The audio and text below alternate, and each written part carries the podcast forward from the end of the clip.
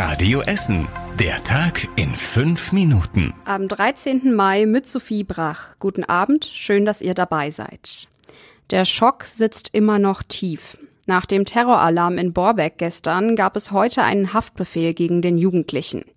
Die letzte Nacht hat er bei der Polizei verbracht. Ihm wird vorgeworfen, eine schwere staatsgefährdende Straftat geplant zu haben. Der 16-Jährige wurde gestern in seinem Kinderzimmer in einer Wohnung an der Klopstockstraße verhaftet, hat NRW-Innenminister Herbert Reul berichtet. Bei den Durchsuchungen hat die Polizei sowohl Waffen als auch eindeutig ausländerfeindliches und rechtsextremes Material gefunden. Darunter eine selbstgebaute Schusswaffe, eine Armbrust mit Pfeilen, Material zum Bau einer Bombe. Der 16-Jährige plante offenbar Anschläge auf das Don Bosco Gymnasium und die Realschule am Schloss Borbeck. Als er einem Mitschüler von seinen Plänen erzählte, informierte der die Schulleitung und die Polizei. In der Realschule ging der Unterricht heute weiter. Das Don Bosco Gymnasium hat seinen Schülern heute noch freigegeben. Susanne Schreinert vom Essener Jugendamt sagt, dass man die betroffenen Kinder und Jugendlichen jetzt generell erstmal beruhigen muss. Ich glaube, ganz wichtig ist es, dass die Eltern ja auf der einen Seite sachlich, aber auch kindgerecht damit umgehen und ihren Kindern solche Situationen erklären, aber gleichzeitig auch die Angst nehmen. Ja, und vielleicht auch aufpassen, wenn Erwachsene untereinander sprechen, dass Kinder natürlich ganz viel mitkriegen. Die beiden Schulen wurden nach dem Terrorhinweis gestern mit Sprengstoffspürhunden durchsucht.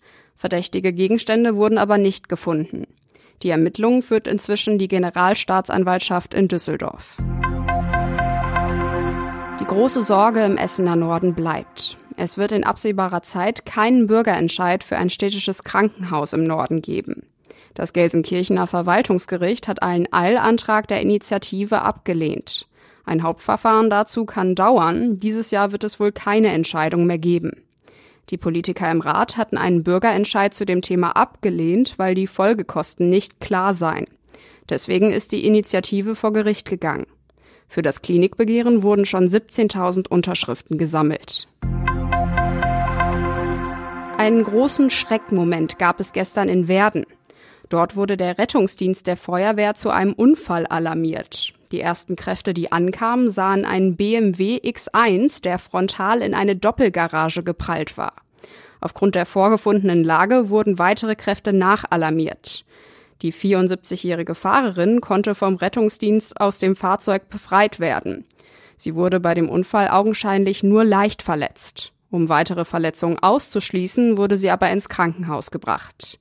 Die freistehende Doppelgarage gilt nun als einsturzgefährdet. Eine Fachfirma hat sie schon abgestützt.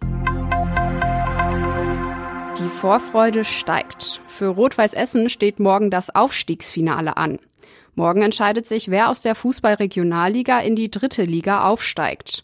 Neben Rot-Weiß Essen hat auch noch Preußen Münster Chancen. Die Ausgangslage ist aber für RWE besser.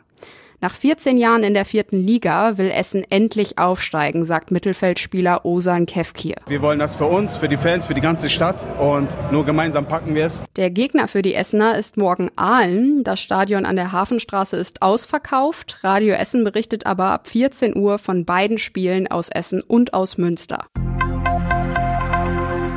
Noch einmal hoher politischer Besuch bei uns in Essen. Natürlich wegen der Landtagswahl. Bundesfinanzminister Christian Lindner war heute Nachmittag auf dem Kennedyplatz und hat den FDP-Spitzenkandidaten Joachim Stamp und die vier Essener Landtagskandidaten der FDP beim Wahlkampf unterstützt.